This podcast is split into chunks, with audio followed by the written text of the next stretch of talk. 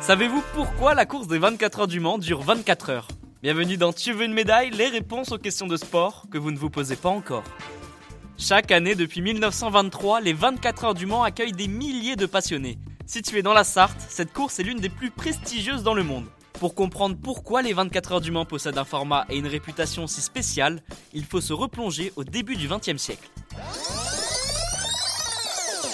C'est en 1906 que l'idée d'une course annuelle au Mans germe dans l'esprit de Georges Durand. Ce monsieur est le secrétaire général de l'Automobile Club de l'Ouest. Mais il faut attendre de longues années avant que cela se mette en place.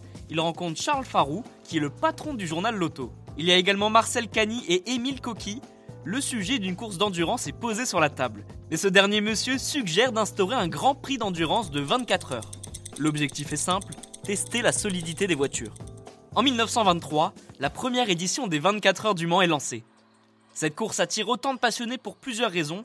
Pendant une journée complète, les pilotes se relaient pour tenter de terminer dans les premiers. Le sommeil, l'alimentation et surtout l'entraînement sont très importants pour éviter la moindre erreur. Alors que les corps sont poussés à bout, les véhicules le sont tout autant. Pendant près de 24 heures, les moteurs chauffent. Si la course d'endurance sartoise est aussi connue, c'est aussi parce qu'elle est la première course à durer toute une journée. Un format inédit qui a marqué l'histoire. Depuis, plusieurs villes ont tenté de copier le concept, comme à Spa, Daytona ou encore Nürburgring. Mais le succès n'est pas le même. Même si les 24 heures du Mans sont souvent l'occasion d'apercevoir des pilotes renommés, la course accueille chaque année des stars du cinéma.